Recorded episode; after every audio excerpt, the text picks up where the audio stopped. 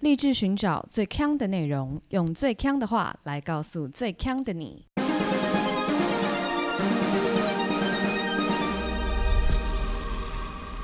姐妹，强强强！嗨，大家好 Hello 我是 Megan，我是 Amber，我来解释一下什么是复刻特辑好了。嗯、这边其实就是一些旧节目的片段，然后是听众朋友都比较喜欢的，所以我们就决定说重新把它重置，然后献给各位。那如果你是第一次听我们频道的朋友呢，你还是可以从一般的企划，就是来自星星的惩罚，还有古人懂不懂开始听起。我要来跟大家分享一件事请。说新加坡政府因为现在疫情期间嘛，就是要提醒民众要保持安全的社交距离，是的所以就也有测试说，在公园放那个智慧狗，然后去巡逻，看公园里面有没有人没有保持安全距离这样子。我跟你说，我妈昨天打电话给我的时候，才跟我讲说，她在台湾新闻看到在讲新加坡的智慧狗，嗯，然后我还跟我妈说胡说，我从来没看 过，就不要再看新闻了。你看哪一台？是不是中天？结就还很生气的跟我妈讲。结果你又跟我讲一次以后，嗯，我就去查，真的有，对，可是只有很很少只。然后我就看了一下那个狗狗的影片，你知道那狗有多可怜吗？对啊就是就是还非常发明的初期嘛，所以他就会讲说，请保持安全距离，然后就讲完以后就会步履蹒跚的离开， 好可怕。就那种很凄凉的感觉，你知道 吗？所以它只是那个嗯、呃就是友善的通知，它不会就是过对你狂吠这样子吗？不会，它就是只有具象化变成狗，哦然后它上面是负载着喇叭跟感测仪，哦，就是它会感测说那边人群多的时候，狗狗就会很步履蹒跚的 跑过去，就是一百一百的跑过去什。么意思？然后跟他说，请保持安全距离。为了新加坡的公共环境，我们必须保持安全距离。我就这我样现在很难想象步履蹒跚的跑步是什么意思。欸真的是一百一百跑过去哦，就很可怜。我就想说，哎、我我觉得为什么他不直接做成一个一个前卫的机器，例如说像 BB Eight 嗯这样子那种一颗球对这样就好。对，你做成狗会让人家觉得很难过哎，就是而且重点是他还讲人话，啊，不然他用忘了睡，不然不然谁听啊他就得会懂？忘的大家就会被吓跑，这样就 OK 了。不然他干嘛做狗的样子、哦， w h y 有道理，就是为了要忘。啊。 可是我觉得这种机器人呐、我觉得有时候真的是噱头大于实用。嗯我想分享一个我觉得实用的案例，就是我之前很常去中国出出差嘛，哈哈，然后有一些客房服务其实就是用机器人送过来。哦，例如说，你就说我要两罐水，然后呢，他们就会派机器人送过来。然后我觉得这样就很好，因为水是很简单的，就是不需要沟通什么。嗯，然后如果机器人送过来，你也不需要纠结要不要给他小费，拿了就可以把它送回去。哎这种我就对啦觉得不错。然后跟我之前在美国看过一个，我觉得超级不懂，叫做机器人泡咖啡。 然后我就想说，可是你知道机器人泡咖啡，我就想说这有什么了不起的？就是因为在我小时候，我去那个木栅动物园啊，里面就是会有咖啡机，你投十块，对，然后它也会泡一杯咖啡出来啊。所以机器泡咖啡不是很早就有吗？我觉得男的可能超 是简单 啊！男的可能是把它做了一个人的形状的样子，对，就是这本来就是用机器超简单可以完成的事啊。嗯不管你是手冲还是虹吸还是 whatever，、嗯就是都都是用机器可以简单完成，它就是难在做成一个人呢、啊对， 我们这样子是不是很贬低人家？我们没有，我们只是在说为什么他们一定要把这种机器具象化。嗯，其实我觉得就是在骗我们的感情。不是前阵子疫情很严重吗？然后其实很多行业都受到重创，但是有几个行业没有受到重创，反而受到红利的，就是其中有个就是游戏业嘛。没错。然后现在大家其实如果提到那个 PC 游戏的话，你就会想要电竞，但每次讲到电竞的话，大家就会讨论说，到底要不要被纳入就是各种国际的运动赛事中？呃，其实这件事情就是已经有真的被实行过了，就是在以亚亚运来说的话，前对年。前年亚运就是在雅加达的时候，对其实就已经有电竞的示范赛了。有我有看，然后，二零零二年的亚运也会把电列为就是亚运的正式项目。奥运其实也都一直有去研拟说，就是是不是电竞这个东西要列到正式项目。对，然后每次就听到这件事，就是想说，OK，世哦界趋势这样，就是这件事情是感觉上就是会这样。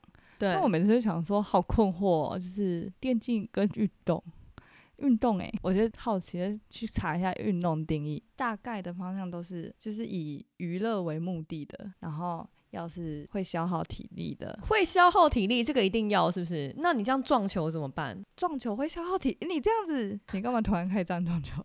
不好意思， 这样但 撞球撞球会啊，撞球那这打样一个子小时消耗热量是多少？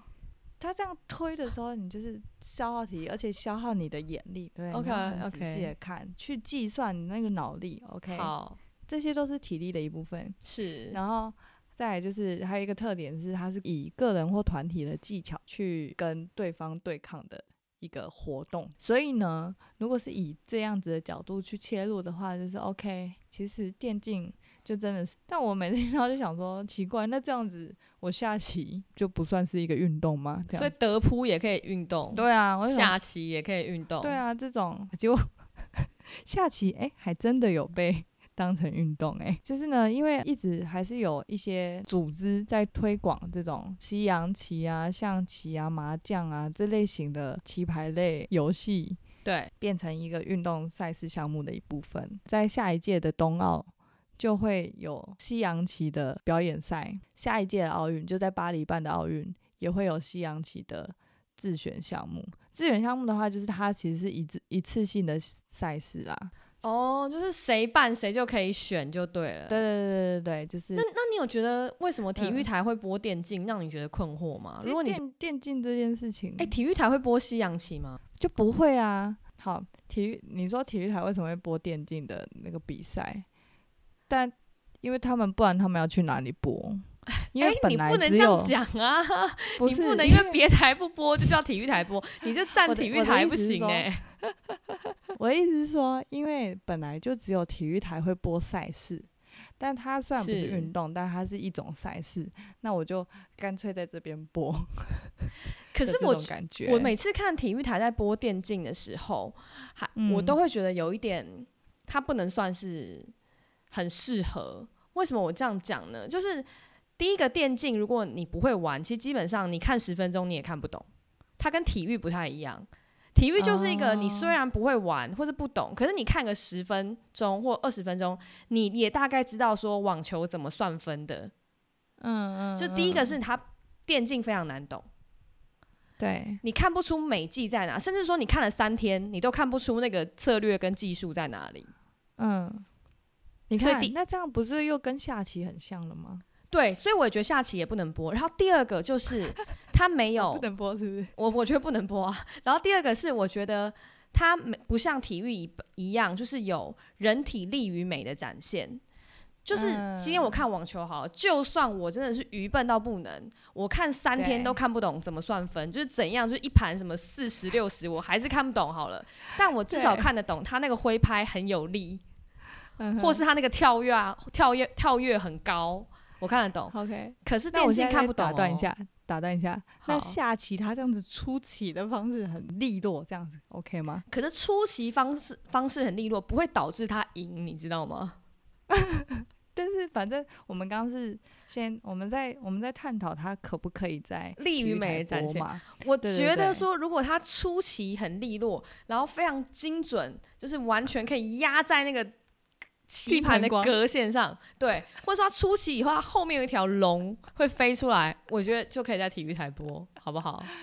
那这样子你又有点好，但电竞的人出招的时候，好不好？那个角色就真的都有会有一龙条龙，对，对哎，画那这样荧幕上立于面，美的部分是不是？但他没有人的力与美啊， OK，所以你是说我在从事这个活运动的这个对人对，没有利于美，对，就所以不如果行他去拍他掌握滑鼠的手的那嗯个线条，如果青筋对有爆出来，哦，利于美的这展样就现，可以。对， OK，但我先跟你说一下，那不是人家看电竞的重点部分，不会拍，不会拍，对非，常抱所歉。所以我说不就会是拍不懂的人就看未来体育台看三十分钟还是不懂，哦，明白。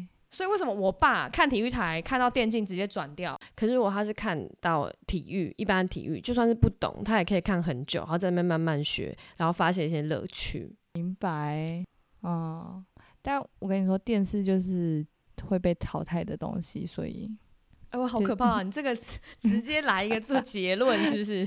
今日结论结在这里。